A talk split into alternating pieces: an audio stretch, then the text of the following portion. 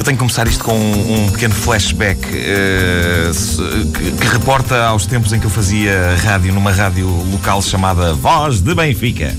E havia um colega meu que tinha um programa, uh, ele adorava ver o Cosmos do Carl Sagan, uhum. a série, uh, e ele tinha um programa dentro dessa onda na rádio. Então o que ele fazia era copiar informações sobre o espaço, algumas delas com números gigantescos e impossíveis de ler.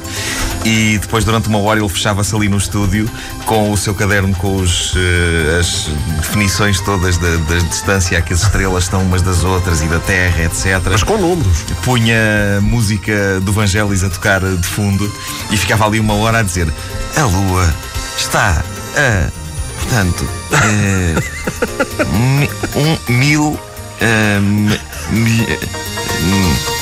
nós éramos uns parvos naquela altura, mas uh, eu, eu, hoje faço questão de uh, pôr aqui de fundo música apropriada para aquilo de que vou falar a seguir uh, e que é o vazio cósmico. Uma das notícias que me impressionou mais nos últimos tempos é aquela que diz que cientistas americanos encontraram um vazio cósmico. Eu acho que estes cientistas mereciam um prémio, quanto mais não seja porque conseguiram a proeza extrema de terem encontrado algo uh, extremamente difícil de se ver e que é nada. Como o próprio nome indica, nada é nada. E eu posso estar enganado, mas é tramado encontrar nada. Eu geralmente encontro nada, mas quando o faço é sem querer, porque geralmente estou à procura de uma coisa qualquer. Geralmente é uma porra de uma esferográfica. Nunca as tenho à mão. Nunca. Nunca encontro.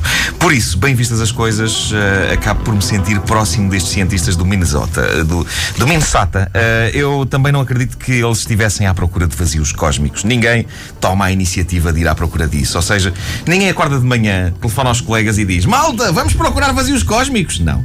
Este tipo de entusiasmo está reservado para outro tipo de abordagens à malta, tais como: Malta, vamos apanhar caracóis? Ou Malta, vamos às prostitutas?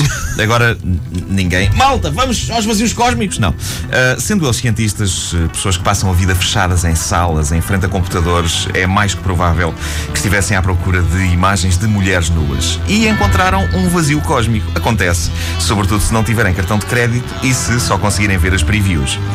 Mas, uh, sim, eles encontraram um vazio cósmico a uns belos 10 mil milhares de milhões de anos-luz da Terra.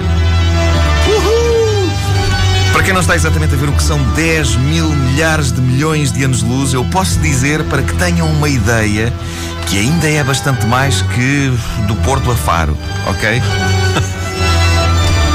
Diz um dos cientistas que descobriu o vazio cósmico que, se pretendêssemos ir a este buraco e entrar por um dos seus lados, teríamos de viajar durante milhares de milhões de anos até chegar ao outro lado. Eu acredito, mas o melhor método para avaliar o tamanho de um buraco, para mim, não é este. É chegar à beira dele, olhar para ele, exclamar é grande como o caraças e ir à minha vida. Nunca entrar por um lado do buraco para sair por outro. É uma ideia parva, até mesmo como retórica. Uh, para mim, o melhor método para avaliar o tamanho grande de coisas ainda é o bom velho esquema dos estádios de futebol. Eu não sei se já repararam, mas nós portugueses, quando uh, temos de falar do tamanho de uma coisa grande, costumamos dar sempre como exemplo a imagem de vários estádios de futebol.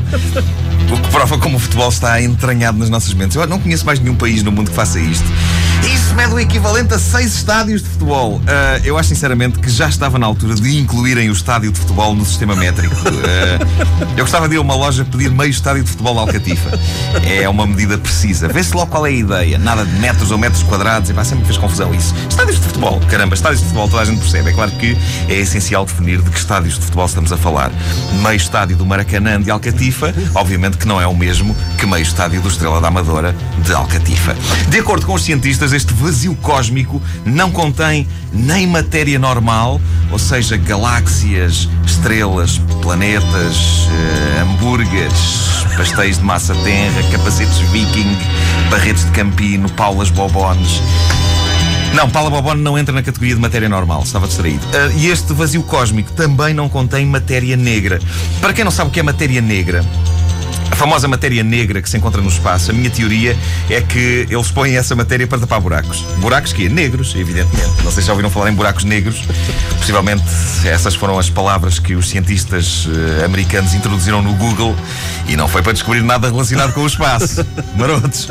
Marotos. Uh, os buracos negros são uh, basicamente buracos que há no espaço e que são como que gigantescos ralos de banheira para onde cai tudo o que está por perto. A diferença em relação aos ralos da banheira é que nos buracos negros não há cabelos nem pelos públicos presos. Mas de resto, tudo o que está perto de um buraco negro é sugado e a grande maçada destes buracos é de facto serem negros, porque se fossem de outra cor, viam-se bem e ninguém caía lá dentro. As pessoas iriam nas naves e diriam: Cuidado, está ali um buraco cor-de-rosa, vamos a desviar. Porra, é grande! Mas é bonito, faz um atrativo pandan com a cor da nossa nave, mulher e com a minha pochete.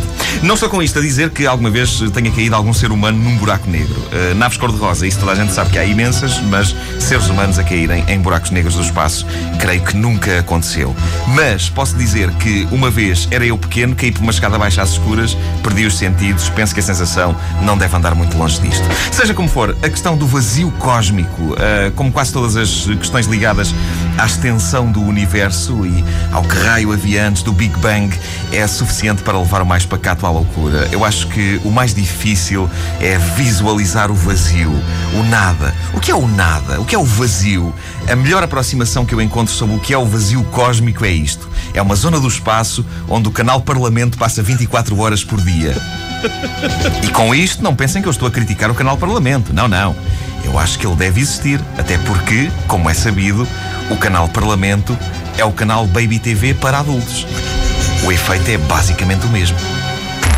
Não ouviram desde o início? Querem ouvir outra vez? Ouçam esta rubrica em podcast antena3.rtp.pt